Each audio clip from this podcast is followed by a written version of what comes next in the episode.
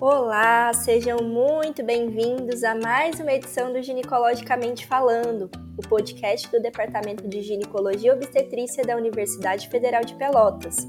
Aqui falamos sobre diversos assuntos relacionados à saúde da mulher, trazendo informações de qualidade, com uma linguagem descomplicada e de forma descontraída para todo o público interessado, desde pacientes até estudantes e profissionais das áreas da saúde.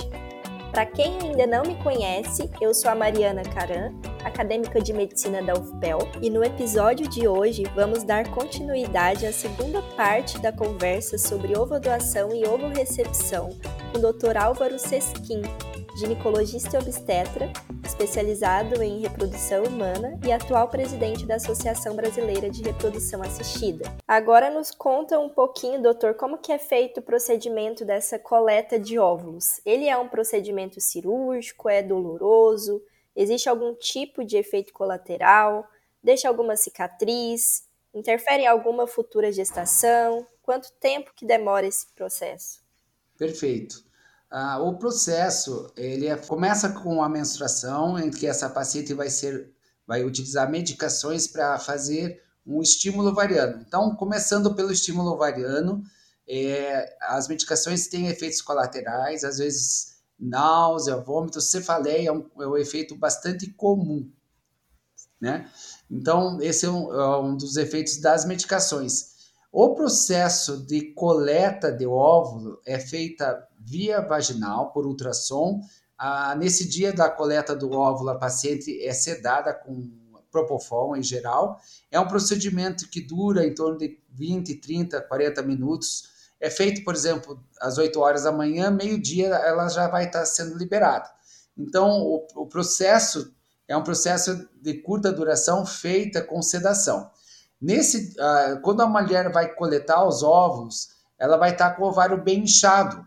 Então, o que, que acontece? Esse ovário inchado vai dar bastante desconforto abdominal, ela vai se sentir inchada, vai, vai, vai sentir um peso no abdômen, né? E esse peso leva, em média, de 5 a 10, 15 dias para desaparecer, em função do, do ovário estar aumentado.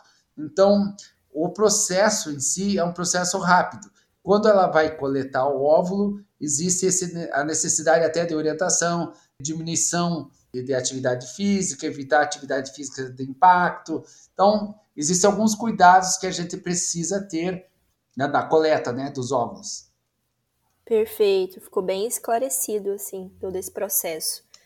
E quais são os benefícios que eu tenho ao ser doadora? Além, claro, né, de ser um ato de amor, de empatia e altruísmo de ajudar na formação de uma nova família, essa mulher ela pode cobrar algum valor financeiro da receptora?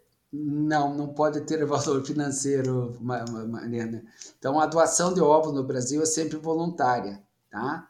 Então, o que, o que acontece entre doação e recepção, existem programas eh, chamados de doação compartilhada de óvulos, em que uma mulher por exemplo, que vai é, precisa de óvulos, ela compartilha parte do processo com aquela que vai ceder os óvulos, né? Então, uh, é um procedimento em que a gente tenta minimizar o custo financeiro da, da doadora, mas uh, não se pode no Brasil comprar é, óvulo ou vender óvulo. Então, essa questão financeira no Brasil é muito importante, Mariana.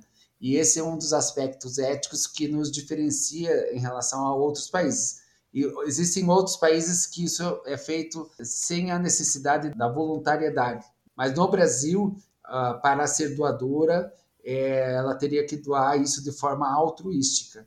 Claro que a pessoa que vai receber vai receber um grande presente, porque a mulher ela necessita dessa doação para viabilizar uma gestação. Sim, é um ato de amor mesmo. E outra dúvida seria se os óvulos de pacientes que coletaram para o seu próprio uso e por alguma causa não vão ser utilizados, ele pode ser uma opção mediante autorização da doadora? É, ela necessariamente antes da coleta dos óvulos ela, essa, essa, esses, é, essa paciente vai ter que passar por exames sorológicos é, sorologias hepatite B, hepatite C, HIV, entre outras, e essa sorologia tem que ser repetida depois de algum tempo para ver se não ficou uma janela biológica, que a gente chama, e ela pode, eventualmente, uma vez que ela usou esses ovos, esses exames todos normais, ela tem todo o exame cariótipo, exames normais, ela pode ceder esses ovos para uma doação futura? A resposta é sim, mas ela tem que primeiramente cumprir as, os critérios para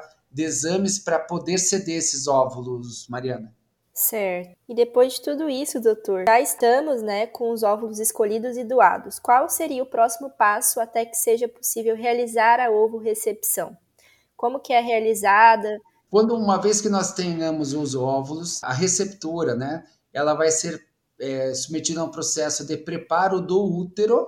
Quando esse útero que tem o endométrio estiver adequado, com uma boa espessura, um, um bom padrão, os ovos que estão usualmente congelados, eles vão ser descongelados, fertilizados com o sêmen do marido e você vai colocar o embrião dentro do útero da receptora. Existe uma pergunta do número de embriões é, a serem transferidos. Você pode transferir de um a dois embriões é, num momento, porque você não usa para isso a idade da, de quem está recebendo, mas você usa a idade de quem está doando, tá?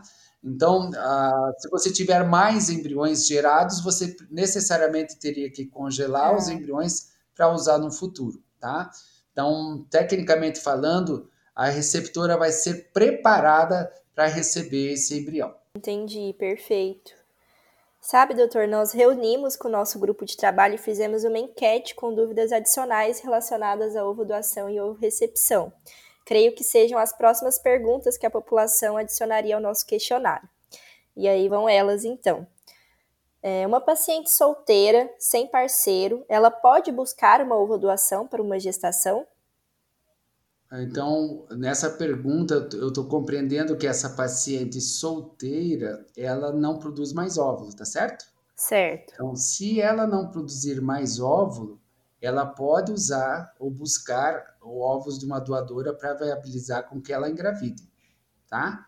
Então, é possível. Só que ela vai precisar, além do óvulo doado, do sêmen doado. Muitas vezes, nesse contexto, uma das alternativas que existe na medicina reprodutiva é usar embriões é, que são cedidos para doação, tá? Então, tecnicamente falando, tem que ver realmente como ajudar nesse caso. Outra pergunta. No caso de um casal homoafetivo feminino que quer engravidar, uma companheira quer doar o óvulo e a outra receber o embrião. Isso é possível? Sim, é possível estimular uma das pessoas, né, desse casal homoafetivo, estimular de uma mulher e preparar o útero da outra, né? Então, você coleta de uma, fertiliza com o espermatozoide, forma o embrião e prepara e coloca no útero da outra. Então, é possível ser feito dessa maneira. E existe uma idade máxima para a mulher é, engravidar recebendo o óvulo doado do ponto de vista da fisiologia, dos riscos e também do ponto de vista legal, né? Sim, sim. Ah, no Brasil é estipulado como idade máxima é, da, da receptora de 50 anos. Né? É, então, a, a, idade máxima de uma mulher receber um óvulo doado ou um embrião doado seria até 50 anos. Pacientes acima dessa idade têm que ser submetidos a exames específicos e a, a, existe uma necessidade de uma autorização do Conselho Federal ou Regional de Medicina para dar continuidade. Existe fila de espera para conseguir o óvulo? Tem muito mais pacientes que precisam de óvulo do que aquelas que cedem óvulo ainda, Mariana. Tá? Então, às vezes a gente tem que aguardar uma paciente que tenha realmente essa, essa característica mais parecida. Então, às vezes existem filas de espera para você conseguir esse óvulo para utilização. E costuma demorar muito? Depende das características da, da doadora, né? Então, algumas características específicas às vezes são mais difíceis de encontrar do que outras. E qual que é a taxa de sucesso da fertilização in vitro com esse óvulo doado? As taxas de fertilização in vitro de, de sucesso com o óvulo base são bastante expressivas, porque como você usa óvulo de pacientes jovens, em geral, você acaba tendo altas taxas de gravidez, tá? Então, é, é muito expressiva a taxa de sucesso nessas pacientes que fazem fertilização in vitro utilizando o óvulo doado. E após quantos dias da transferência do embrião a mulher vai ficar sabendo se deu certo, se está grávida ou não? Perfeito. Depois que você colocou o embrião no útero, geralmente são 10 dias da transferência, em torno de 10 dias, você vai fazer o exame beta-HCG, que é aquele exame de gravidez do sangue. Esse exame de beta-HCG vai, vai dar um determinado valor e você repete, em geral, depois de 3, 5 dias, ele teria que dobrar a cada dois dias para você ver se o beta-HCG subiu. Então, você vê se ela engravidou através do beta-HCG, é, repete-se depois de uma semana, por exemplo, e você vê como é que fica a curva do beta-HCG. Depois do segundo beta-HCG, na semana seguinte, lá por seis semanas, sete semanas, você faz o primeiro ultrassom. Mais ou menos essa sequência. E na FIV, doutor Álvaro, eu posso escolher o sexo do bebê? Isso é um questionamento que a gente sempre escuta nos consultórios das pacientes. Na fertilização in vitro, habitualmente, Mariana, não, você não escolhe o sexo do embrião é, para fazer a transferência.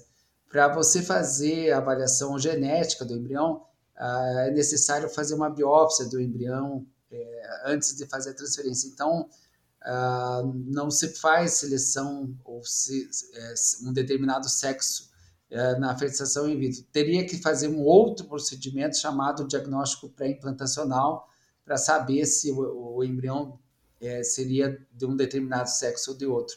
Mas você, é, você quando faz o diagnóstico pré-implantacional, geralmente você vai ver doenças genéticas, tá?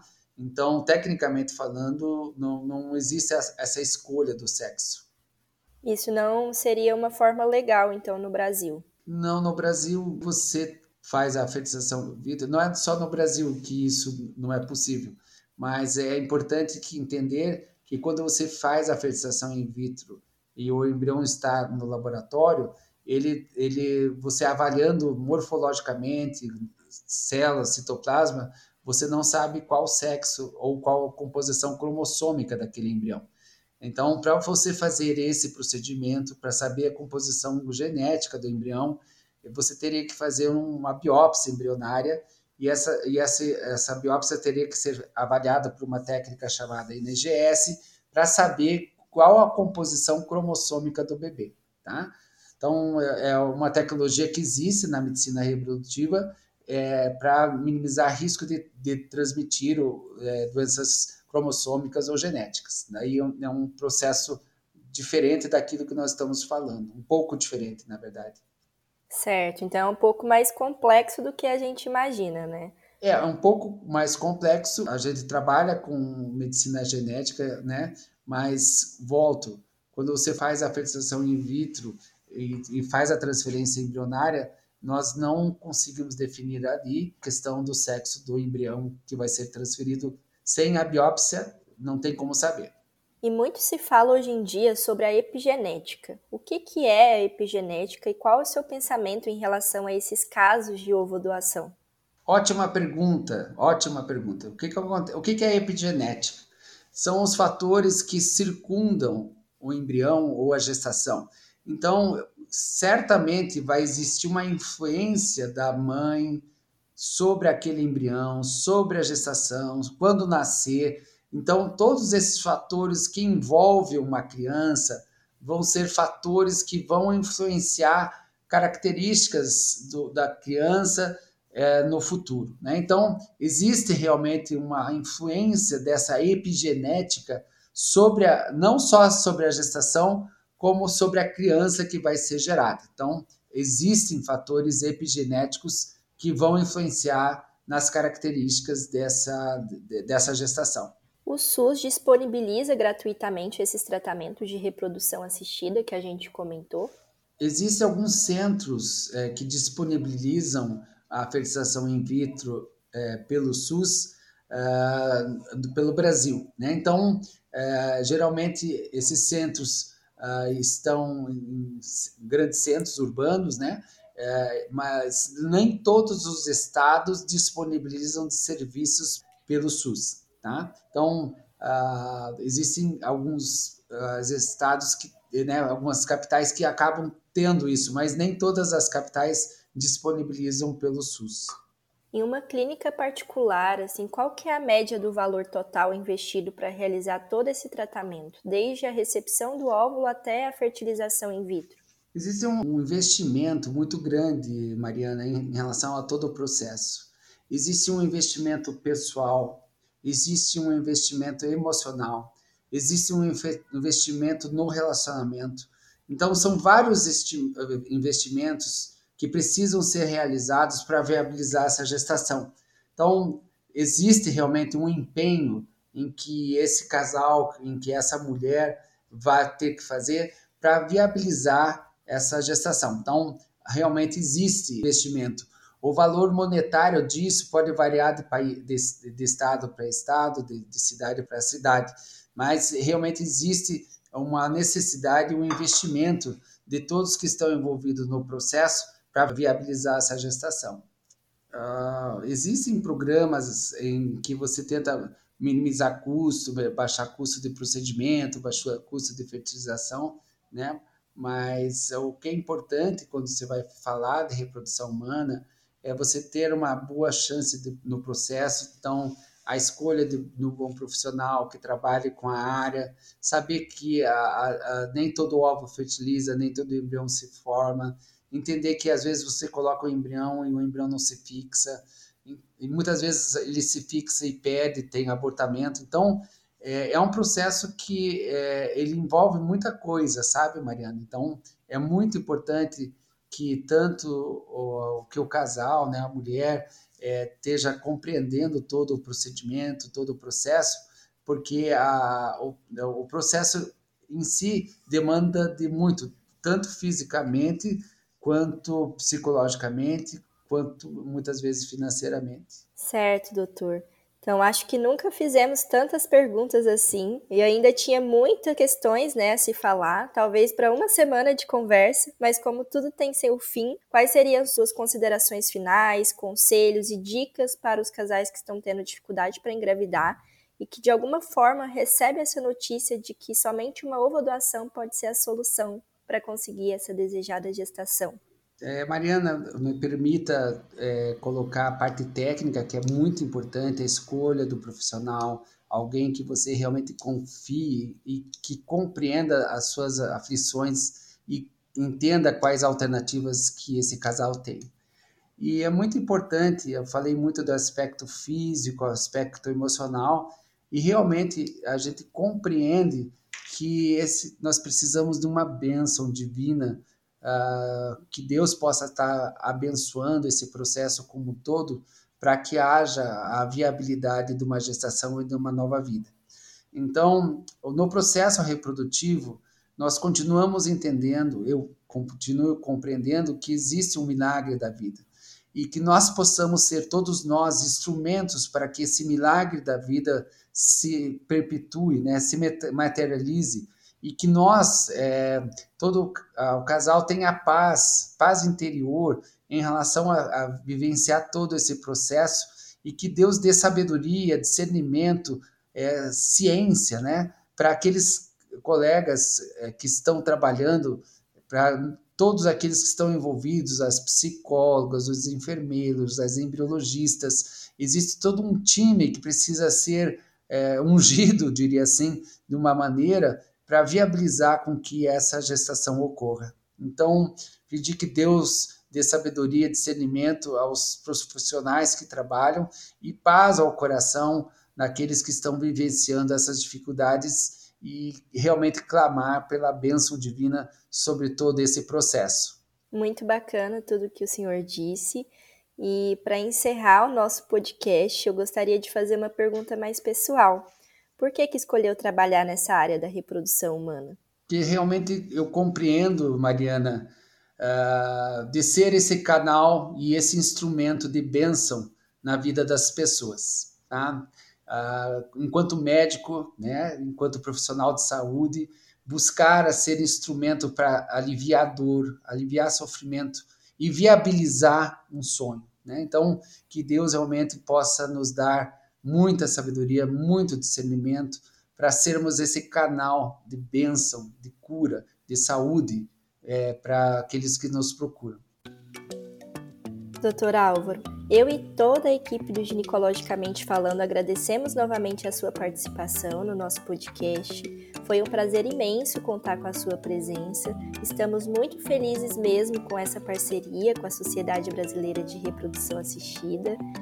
E eu gostaria de parabenizar também por todo esse trabalho lindo que eu admiro demais. Pelo que eu estou vendo, o senhor tem um propósito de vida muito forte, né, atrelado à profissão e ajudar esses casais a realizarem o sonho de ter esse bebê em casa.